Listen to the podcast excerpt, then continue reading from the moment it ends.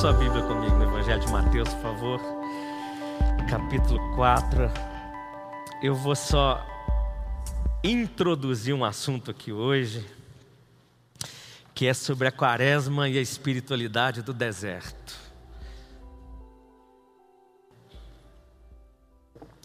Tempos atrás, se a gente falasse assim, quaresma dentro de uma igreja evangélica, já amarravam a gente, né?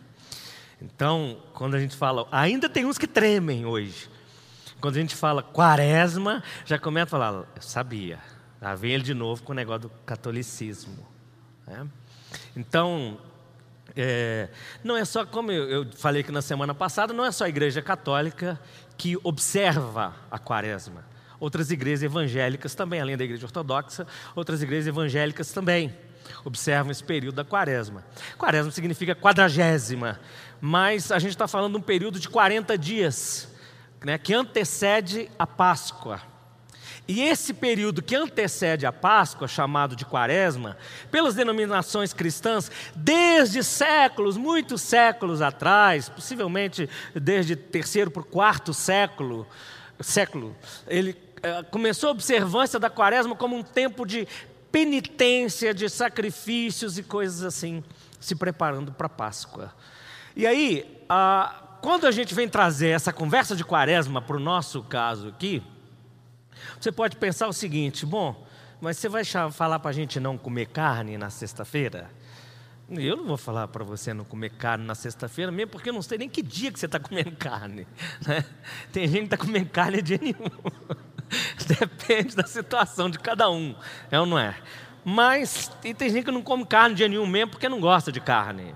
O negócio não é comer carne, não é a, a, eu como ou não como, é o que, que esse período representa.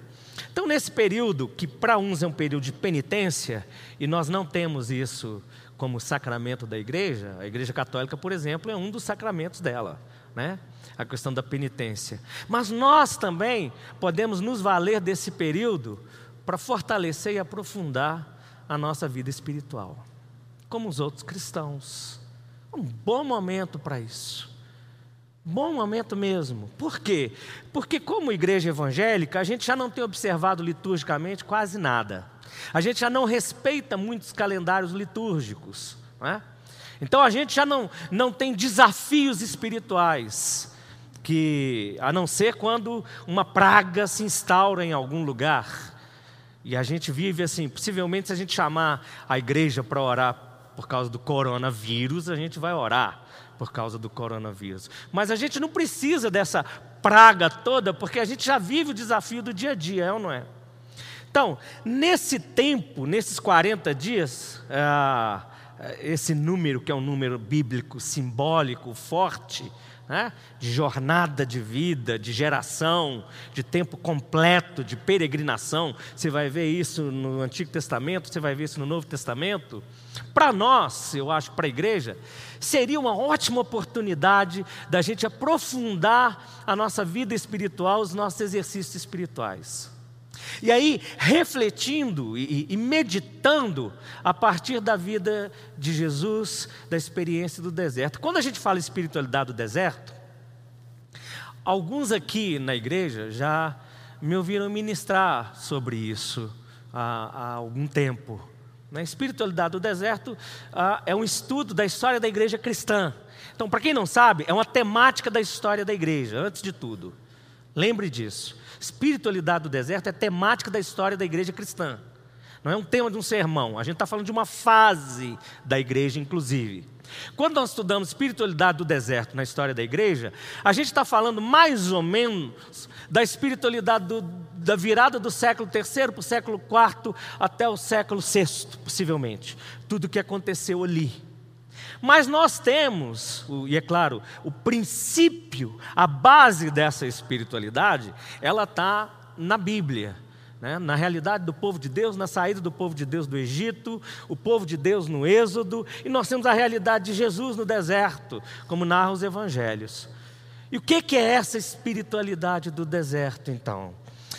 Vamos dar uma lida aqui em Mateus capítulo 4, e a partir do versículo 1, por favor. A seguir, Jesus foi levado pelo Espírito ao deserto para ser tentado pelo diabo. Depois de jejuar 40 dias e 40 noites, teve fome. Então o tentador, aproximando-se, disse a Jesus: Se você é o filho de Deus, mande que essas pedras se transformem em pães. Jesus, porém, respondeu: Está escrito: O ser humano não, não viverá só de pão, mas de toda palavra que procede da boca de Deus. Então o diabo levou Jesus à cidade santa, colocou-o sobre o pináculo do templo e disse: Se você é o filho de Deus, jogue-se daqui, porque está escrito: Aos seus anjos ele dará ordens a seu respeito, e eles o sustentarão nas suas mãos, para que você não tropece em pedra alguma. Jesus respondeu: Também está escrito: Não põe à prova o Senhor teu Deus. O diabo ainda levou Jesus a um monte muito alto, mostrou-lhe todos os reinos do mundo e a glória deles, e disse: Tudo isso lhe darei, se prostrado você me adorar. Então Jesus lhe ordenou: Vá embora, Satanás, porque está escrito: Adore o Senhor seu Deus e preste culto somente a Ele. Com isso, o diabo deixou Jesus, e eis que vieram anjos e o serviram. Senhor, lemos a Bíblia nesse momento, palavra do Senhor, e oramos para que ela seja palavra viva para nós.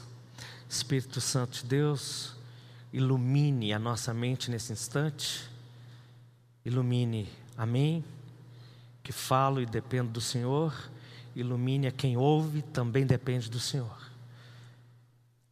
Faça com que a sua voz seja ouvida nesse lugar. E nós sejamos visitados pelo Senhor. Em nome de Jesus. Amém. Pode sentar, gente.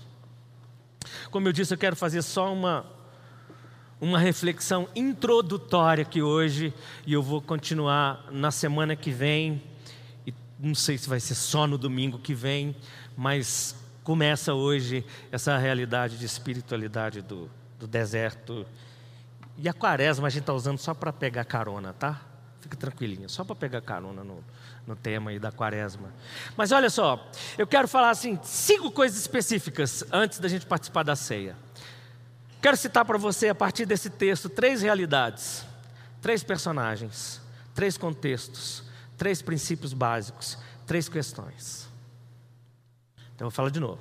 Três realidades, três personagens, três contextos, três princípios básicos e três questões para aprofundar a nossa fé. E, no mínimo, a gente sair daqui pensando sobre a caminhada que a gente vai ter.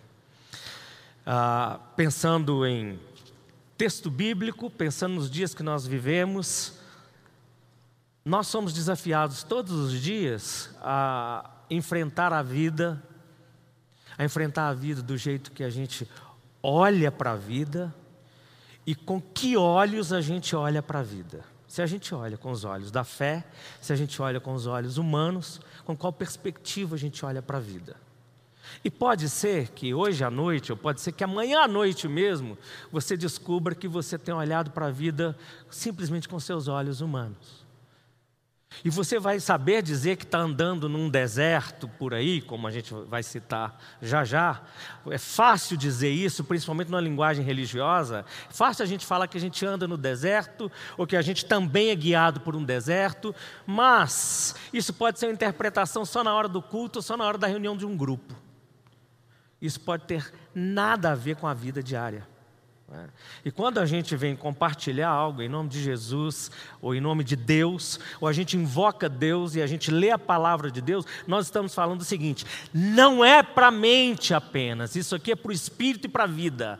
Amém? Jesus disse: As minhas palavras são espírito e vida. Então, é essa a realidade da palavra de Deus que nós precisamos absorver. Não é vir aqui simplesmente gostar ou não gostar de um discurso, gostar ou não gostar de um sermão. É que isso tem que vir para o nosso espírito e isso tem que virar vida. E vida é o seguinte: vida é vivida 24 horas por dia. Ainda que você se sinta morto, mas a vida é vivida 24 horas por dia. Isso quer dizer que a palavra de Deus vem para nós e vem para atingir o nosso espírito, para alcançar o nosso espírito de forma que ela se torne fruto 24 horas por dia. Não tem minuto algum que essa palavra, ou isso que o Espírito transmite aqui, não deve fazer parte de nós. Isso precisa fazer parte de nós o tempo todo. Na nossa conversa no dia a dia, a conversa que a gente tem com a gente mesmo, ou a conversa que a gente tem com o diabo, ou a conversa que a gente tem com. Você vai falar, peraí, só um minuto. Você vai falar assim: eu não tenho conversa nenhuma com o diabo, calma. É porque ele tenta conversar com a gente, tenta ou não tenta? Ah, tá vendo? e a gente dá as respostas para ele. Né? E as pessoas conversam com a gente, e a gente conversa com a gente, como eu disse aqui na semana passada, mas o tempo todo se Deus fala, se Deus vive em nós, a palavra de Deus, o tempo todo, ela faz parte da nossa vida. Você está entendendo o que eu estou falando? Se essa palavra entra dentro de nós, viva pelo Espírito Santo, e se ele vive dentro de nós, o tempo todo, todos os nossos diálogos com a vida, eles partem da palavra de Deus, ou não. Nos desertos da vida a coisa vai ser assim. Bom, eu falei que ia falar desses pontos, três realidades que nós temos no texto bíblico aqui. Primeiro, o deserto, segundo os 40 dias, e terceiro, a tentação demoníaca, que tenta a filiação de Jesus. Deserto, 40 dias e tentação. São três realidades. Que Jesus passou por elas. Que nós passamos por elas que Israel foi provado por ela no Antigo Testamento. Mesma realidade. Deserto, 40, tentação. Você olha o povo de Deus no Antigo Testamento, é a mesma coisa. O que era para ser 40 dias se torna 40 anos. E é no deserto, e é onde a fé é provada, e é onde são tentados em todas as coisas, são tentados na gratidão, são tentados no coração, são tentados nos relacionamentos uns com os outros, são tentados na relação com Deus. São realidades da vida. Nós vivemos a mesma coisa. Nós estamos, nós, quando eu falo nós, eu estou pressupondo que nós cremos em Cristo. Nós todos aqui. Então nós também somos levados para esse deserto da vida nós vamos passar esses 40 dias, porque a nossa existência, ou os 40 anos, essa geração, essa existência como povo de Deus aqui, e não tem como passar por esse deserto da vida sem ser tentado. Então são realidades. Da realidade não tem como fugir. O grande problema é que nós, mesmo ou principalmente por sermos crentes, evangélicos, a gente tenta fugir da realidade. A gente tenta negar o deserto. A gente algumas vezes esquece que nós estamos numa travessia provisória. Então, quando nós falamos de 40 dias ou de 40 anos, essa simbologia toda na Bíblia, nós estamos falando de um limite. Essa travessia tem um limite. É deserto e tem um limite. E nós achamos que não seremos provados e nem tentados, mas são realidades, não tem como fugir disso. Segundo, três personagens que inspiram a gente nessa realidade aqui: primeiro, Jesus, segundo, o Espírito Santo, terceiro, o diabo. Jesus é o Filho de Deus. E quando ele tinha, ele tinha acabado de ser batizado quando ele foi levado para o deserto. Quando ele foi batizado, e uma das coisas lindas aconteceu, maravilhosas que aconteceu naquele momento, é que os céus se abriram. É? Tem um escritor que diz o seguinte: os céus que fecharam na desobediência de Israel se abriu na obediência de Jesus. Eu acho isso uma das coisas mais lindas. Por quê? Porque Israel desobedeceu e foi derrotado no deserto. Jesus obedeceu e venceu a tentação no deserto. Os céus se abriram e o que, que Deus fala? Deus vira e fala: Esse é o meu filho amado. Esse é o meu filho amado. E a palavra de Deus diz que logo depois que Deus falou: Eis o meu filho amado em quem eu tenho prazer. Olha só, o Espírito Santo leva ele para o deserto para ser tentado pelo diabo, e o diabo vai tentar ele exatamente no que Deus acabou de falar. Três vezes o diabo vai chegar e vai falar: se você é filho, se você é filho, se você é filho. Três vezes vai falar: se você é filho. Deus vai colocar, o diabo vai colocar em xeque a palavra de Deus, exatamente como ele fez com Adão e Eva. Exatamente como ele fez com Israel na travessia lá no deserto. O tempo todo no deserto era o quê? Vocês são povo de Deus. Vocês são povo de Deus. Com Adão e Eva foi a mesma coisa. Foi isso que o Senhor disse. É pôr em xeque a palavra de Deus. E ele vem para Jesus e faz isso. E ele vem para nós do mesmo jeito. Agora, olha só: Jesus, o Filho de Deus, foi capacitado, foi revestido pelo Espírito Santo. Essa é a outra pessoa. É a pessoa, o outro personagem que entra em cena e também entra em cena na vida da gente. Aleluia! Mas é sério, o Espírito Santo entra com a dinâmica dele na nossa vida também. Ele veio sobre Jesus, ele veio sobre a nossa vida também. Nós vamos lá para o deserto, mas esse companheiro segue. Ele guia, ele direciona e ele capacita. Ele veio sobre o homem Jesus, que era homem e Deus. Ele veio sobre o homem Jesus ele veio sobre o homem, José, Maria, Antônio, vem sobre todo mundo que se entrega para Jesus. E que nesse batismo o céu abre, desce sobre a gente e faz o seguinte: olha, agora nós temos uma missão juntos aqui. E uma das coisas que a gente não pode esquecer de jeito nenhum, nem, nem perder de vista, é que não é uma missão só nossa. Nós somos levados para uma missão com Jesus. A missão é de Deus. Nós andamos em parceria. Deus não nos manda sozinho para a missão. Nós vamos com Ele. É Ele que pega a nossa mão e vai andando. E tem, é óbvio, o terceiro personagem que eu disse aqui, o diabo. Por quê? Porque por enquanto ele está aí. É. Por enquanto ele está aí. E o tempo todo o que ele vai fazer? Ele é o tentador. E diabo, ou grego diabolos, que é esse enganador, o adversário, Satã, Satã Satanás é mais o acusador, né? ou o tentador. É função dele, é natureza, é função dele tentar. É função. Vê se você entende isso. O diabo existe para nos tentar. Quem deu a ele essa função? Deus.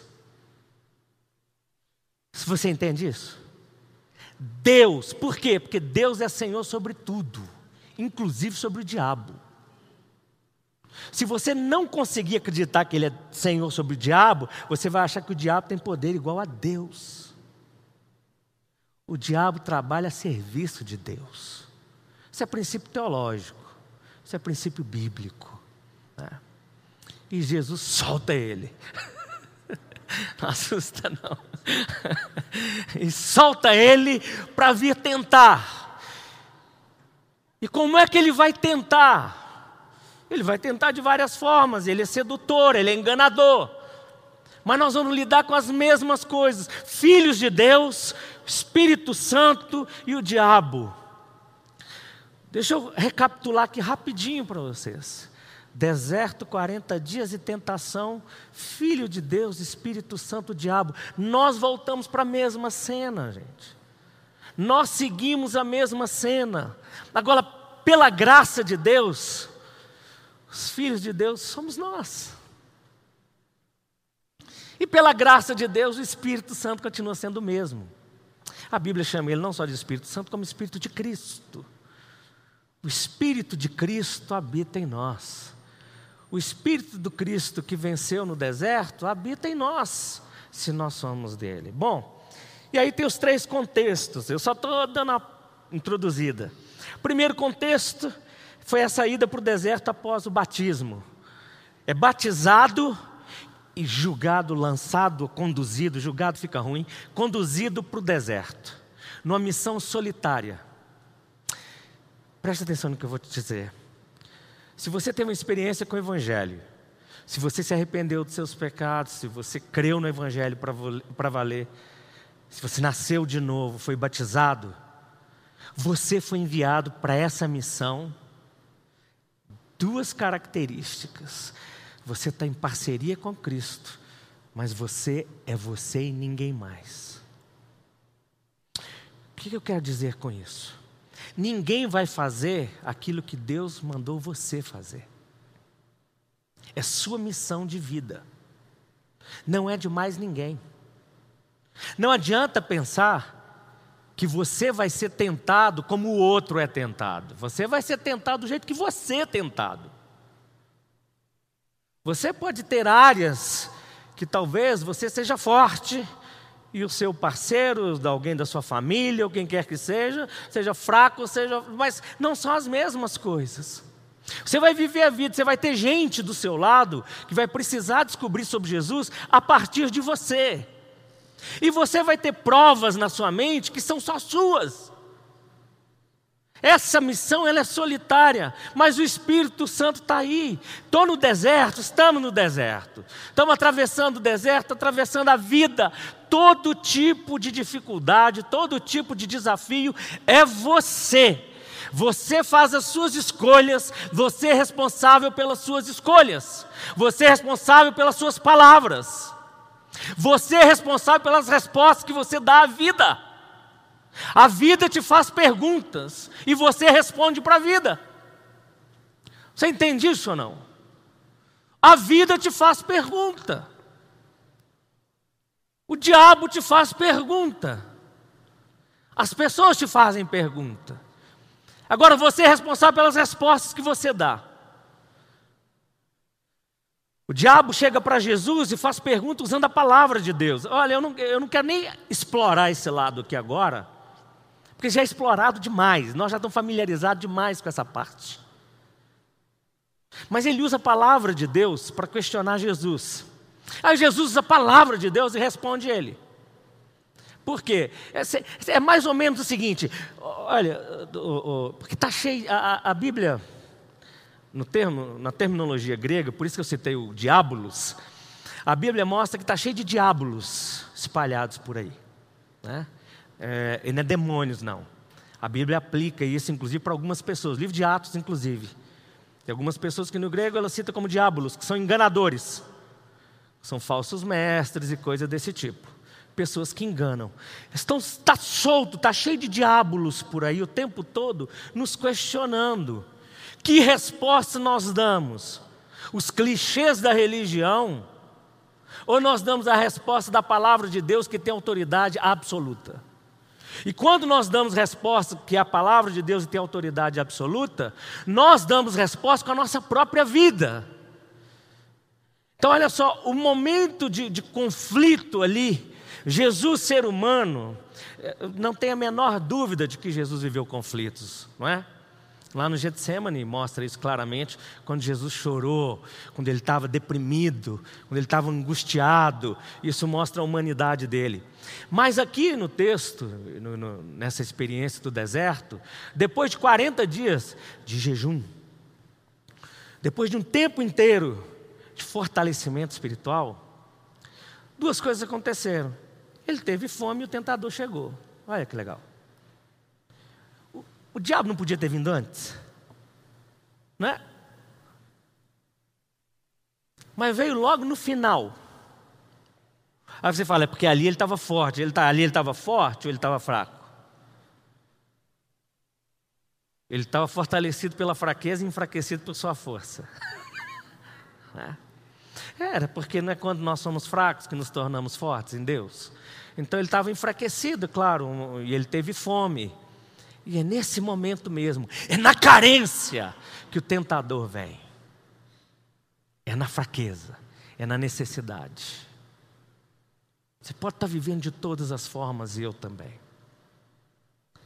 É a hora que vem a necessidade, é a hora que vem a carência, que nós somos tentados a tomar atalhos na vida. Esses atalhos são as tentações do diabo. Deixa eu seguir aqui, porque senão nós não vamos ter tempo. Mas 40 dias de preparo espiritual para enfrentar. Nem foi 40 dias, às vezes, e, e, e, não é só às vezes a gente pensa, eu já ouvi gente falando que Jesus passou 40 dias sendo tentado. É, na verdade, foi 40 dias sendo tentado. Ao final dos 40 dias, ele teve fome e o diabo veio.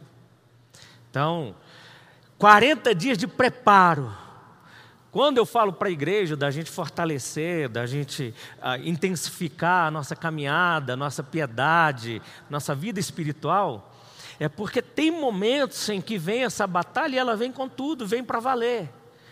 Então, se a gente quer entender, e se a gente quer é, estar tá firme nesses momentos da tentação, ou nós vamos preparar para valer nessa travessia do deserto, ou nós vamos ser pegos de surpresa. É ou não é? Isso é aquela estratégia dos filisteus lá no Antigo Testamento, que eles iam e buscavam por trás. Né? Israel vinha à frente, sempre que vinha, e os filisteus vinham por trás e pegavam os mais fracos. O tempo todo ele ia devorando os mais fracos, os que andavam para trás, os, os retardatários. Isso é a estratégia dos inimigos, dos filisteus. E é assim também na nossa vida espiritual. A gente baixa a guarda, e se a gente não se fortalece, a gente é pego. E a gente nem sabe que nos pegaram. Né? Então, é ter esse tempo de preparo espiritual e estar tá pronto para essa provação final. Aí tem três princípios básicos. Eu estou chegando no final. Primeiro princípio é a essencialidade do Espírito Santo na conversão e no batismo. É...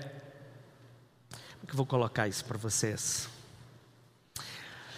Muito tempo atrás, eu li um livro e ele falava alguma coisa lá, conectando salvação com batismo que eu risquei no meu livro.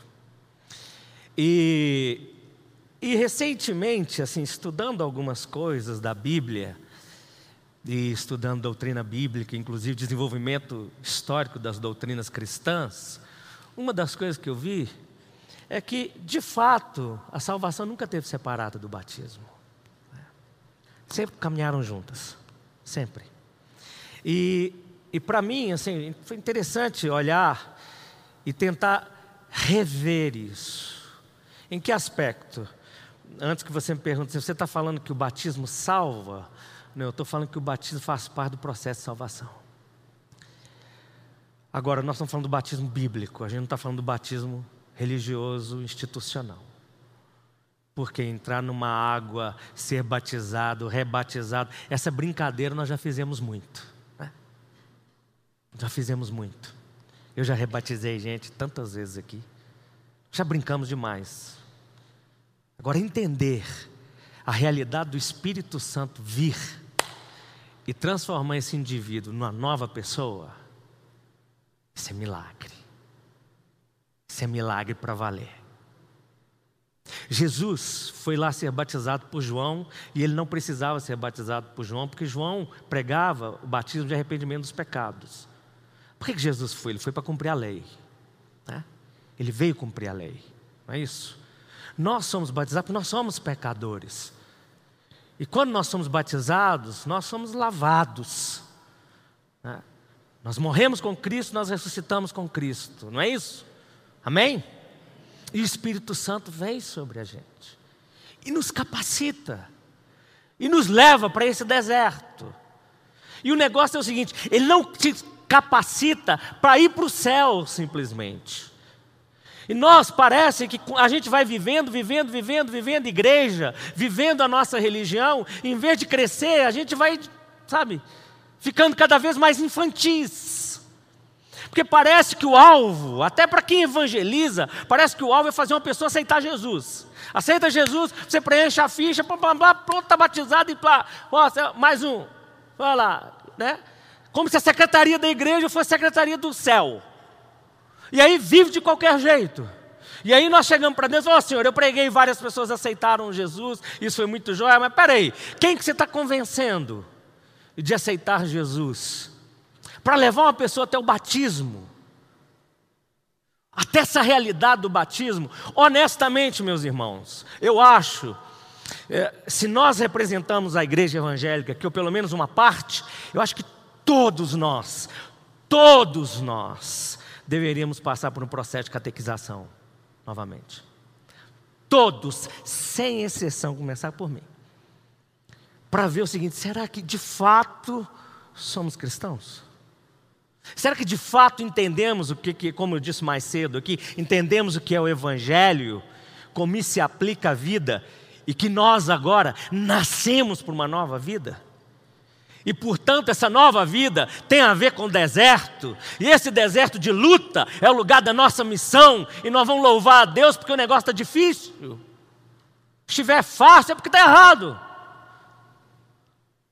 Se tiver fácil, tiver festejando, é porque nós abraçamos as outras tribos que são vizinhas de Israel. Mas se nós somos o povo de Deus, estamos cruzando o deserto, indo para a missão que Deus nos deu, nós vamos ter que dar de cara com o diabo o tempo todo. Mas nós somos capacitados pelo Espírito no batismo. Fomos selados, filhos e filhas. E a hora que a gente vai para o deserto da vida, que a gente está nele agora, você está nele agora com a sua mente aí agora, você vai estar no deserto da vida daqui a pouco no almoço, daqui a pouco à tarde, à noite, durante a semana, o tempo todo, você está no deserto e você não pode esquecer de um detalhe: você é filho e filha de Deus. Amém? Não era. É filho por adoção em Cristo Jesus. Filho por adoção em Cristo Jesus. Você não tem direito de reivindicar nada. Você é filho por adoção em Cristo Jesus. E você está numa missão. Não sonhe o seu sonho, sonhe o sonho de Deus. Não planeje os seus próprios planos, planeje os planos de Deus. E vai ser atacado e vai ser provado o tempo todo, em todas as coisas. Alguns de nós vamos ser provados em vários aspectos, na nossa fidelidade a Deus, fidelidade ao cônjuge, na nossa fidelidade à, à amizade, nas nossas palavras, nas nossas conversas, no dinheiro, nas finanças, em todas as coisas nós vamos ser tentados, nós vamos ser provados o tempo todo. Algumas vezes somos tentados tendo muito dinheiro. Alguém aqui já foi tentado? Eu acho que alguns devem ter pensado assim, Senhor, manda essa tentação para mim, né? Mas somos tentados. A igreja evangélica está se vendendo para mamon. A igreja evangélica está se prostrando diante de mamon. Por isso que investe-se menos nos pobres, investe-se menos em missões do que nos templos atuais. Os templos luxuosos que estão espalhando pelo Brasil, absurdos. Belo Horizonte, São Paulo, Rio de Janeiro, todos os lugares. Absurdo. Milhões de reais para estacionamentos. Milhões de reais. Agora, é, se quiser entender o sentido disso, você tem que estar na Etairos. Você vai entender por que estão se vendendo. É porque nós falamos disso aqui hoje. Nós somos criados por desejo, por prazer, por prazer a gente paga ou se vende. Né? Então é tudo por prazer. E quando eu falo isso da igreja evangélica, é porque eu estou no meio de evangélicos. Isso é fato. Nós estamos sendo provados. Eu falei que hoje a gente vive igreja, mas dentro da igreja existe uma disparidade social assim terrível. Né? Nós temos gente que é muito pobre dentro da igreja, gente que é rico, mas não quer saber do pobre. Né? A gente vive numa igreja, e eu me perdoe quem estava aqui mais cedo, eu tenho que repetir isso. A gente vive igreja de forma que vale muito mais a pena falar do pecado dos outros do que socorrer um necessitado dentro da igreja. Você gasta muito mais tempo especulando o pecado dos outros do que para saber se tem um necessitado dentro da igreja. Vergonha, né? Que vergonha. Gasta tempo telefonando para os outros para saber pecado, se tem, se não tem, em vez de ligar aqui para a igreja para saber o seguinte: quem está doente ou quem está necessitado, para eu ajudar. Eu quero satisfação dos outros. Às vezes é difícil de acreditar que o Espírito está agindo na igreja como agiu em Atos, não é? Porque lá em Atos, quando o povo vinha trazer oferta enganosa, o Espírito de Deus matava ali mesmo. Tão difícil, né? Acreditar. Mas olha o que acontece dentro da igreja. Nós estamos sendo provados o tempo todo, nesse deserto. Segundo, o deserto é lugar para preparação e capacitação para missão. É aqui, Deus nos deu missão. Qual a missão de Deus? Primeiro, viver para a glória de Deus. Como eu vivo para a glória de Deus? Eu vou viver de um jeito que, olha, seja o meu acerto, seja o meu tropeço, tudo isso coopera para a glória de Deus. Seja a minha alegria, seja a minha tristeza, seja a minha vitória ou seja o meu fracasso. Tudo isso vai cooperar para a glória de Deus. O tempo todo. E você, se você me perguntar, mas como seu fracasso vai cooperar para a glória de Deus? Porque o meu fracasso vai mostrar quem eu sou e como Deus me ama a despeito de quem eu sou. E é isso que eu tenho que anunciar para os outros. É isso que os outros precisam saber. Ninguém pode sair, ninguém tem o direito de sair daqui de dentro ou de dentro de nenhuma igreja e anunciar que a igreja é lugar de gente perfeita. Porque não é.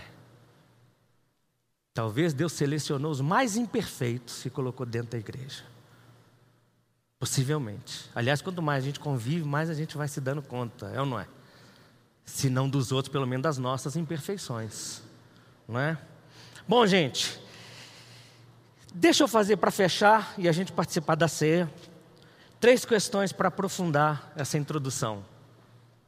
Primeira questão: o que, que o Espírito Santo opera em nós? Então, deixa eu só repetir aqui. Eu falei sobre três realidades, três personagens, três contextos, três princípios básicos. E três questões para aprofundamento. Primeira questão: que o Espírito Santo opera em nós? Segunda questão: por que, que nós precisamos passar pelo deserto? Terceira questão: qual a relação da tentação com a nossa santificação? Então, o Espírito Santo ele realiza em nós o novo nascimento, ele nos faz um novo ser, nos cela como filhos de Deus, Ele vem viver em nós, Ele nos capacita e Ele nos transforma. Pronto. E agora? Agora nós vamos para o deserto. E por que nós precisamos passar pelo deserto? Por causa da continuação da missão de Cristo.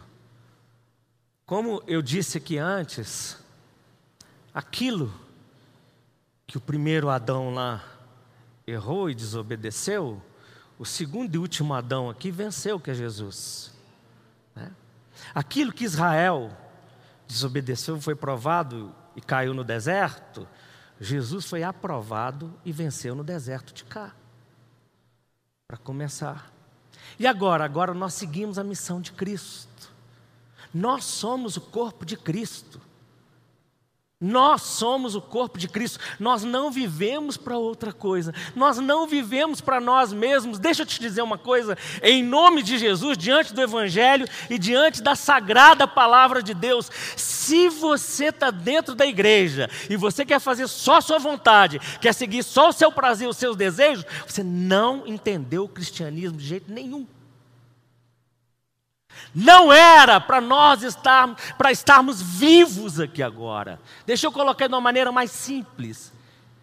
Era para ter sido, para termos sido consumidos. A nossa existência era ofensa a Deus. Pela graça e misericórdia nós estamos vivos. E tem um punhado de gente para ser resgatada aí fora que, como a gente, não merecia viver. Eles precisam conhecer a graça de Deus. Nós estamos aqui para, para dar continuidade à missão de Cristo. E aí nós vamos passar pelo deserto. Nós vamos ser tentados no deserto. No deserto nós vamos anunciar a glória de Deus. Foi a missão que Deus deu para Israel. E no deserto eles falharam. No deserto eles falharam. É engraçado quando você vai ler lá em Êxodo, antes de começar todas as coisas, né? A, a, primeira expressão que, que é usada quando Deus vai conversar com Moisés, dependendo da tradução que você tem aí, ele fala o seguinte: Olha, eu quero libertar o meu povo para eles irem me festejar no deserto. Essa expressão é linda, né? Para me festejar no deserto, para celebrar no deserto. Mesmo sabendo que no deserto, ao redor do deserto, tem os outros povos, os inimigos. Mas está tirando eles de uma escravidão, tira um povinho imperfeito, encardido, enjoado, igual é hoje. Pega esse povinho e passa com ele pelo deserto. E as outras nações vão falando: nós vamos devorar esse povo. Nós vamos acabar com esse povo. Mas eles não conseguem. Eles não conseguem acabar com esse povo. Morre uma geração inteira, mas o resquício desse povo ainda entra na terra prometida. Por quê? Porque esse povo não pertence a eles mesmos. Esse povo pertence a Deus. Quem cuida desse povo é o Todo-Poderoso. É assim com a nossa vida. Tira a gente de lá e põe nesse deserto. E nós vamos ser tentados o tempo todo. Hoje tem tristeza, hoje tem raiva, hoje tem briga, hoje tem divisão política, hoje tem um punhado de coisa, tem doença, hoje tem várias coisas. E nós somos tentados o tempo todo e nós somos assistidos por Deus, pelo mundo, pelos demônios, pelos anjos, por todas as pessoas. Está todo mundo assistindo a nossa travessia no deserto. E aí entra, por último, a relação da tentação com a nossa santificação. Por isso que santificação, gente, nós precisamos tirar da mente essa ideia da santificação do que eu disse aqui outro dia, a religião do certo e errado. Né?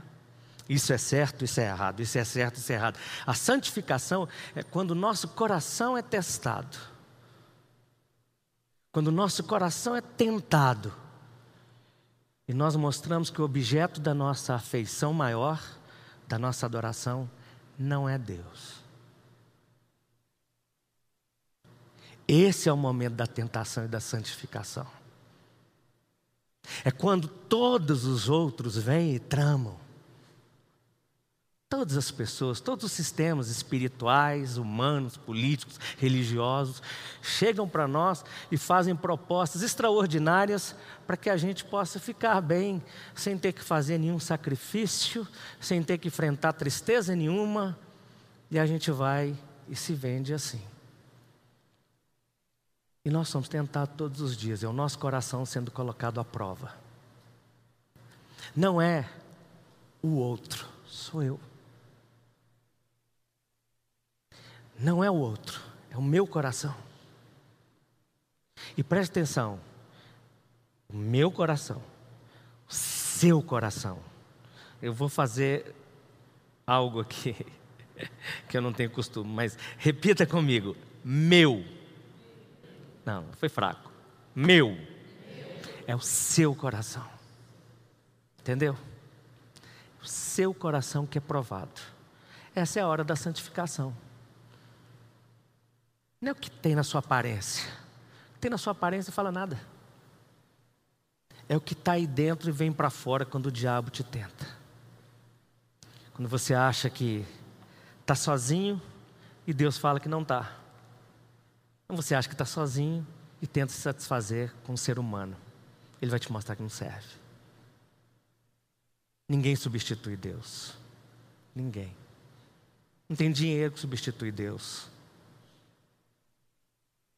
Não tem negócio, não tem profissão, não tem pessoa que substitui Deus. E o diabo vai te tentar nisso o tempo todo e vai me tentar nisso o tempo todo. Você é filho de Deus? Mas se você é filho de Deus, faça o que é fácil. É? Se você é filho de Deus, julgue. Se você é filho de Deus, acuse. Se você é filho de Deus, mude para outro canto. Você é filho de Deus. Viva do jeito que quer. Essas são as palavras do inferno. A palavra de Jesus é outra, totalmente diferente. Meu negócio não é contentador, seu negócio não é contentador. Mas ele está aí. E ele está aí o tempo todo. Então nós temos aí um período da quaresma. Eu queria te convidar seriamente, seriamente,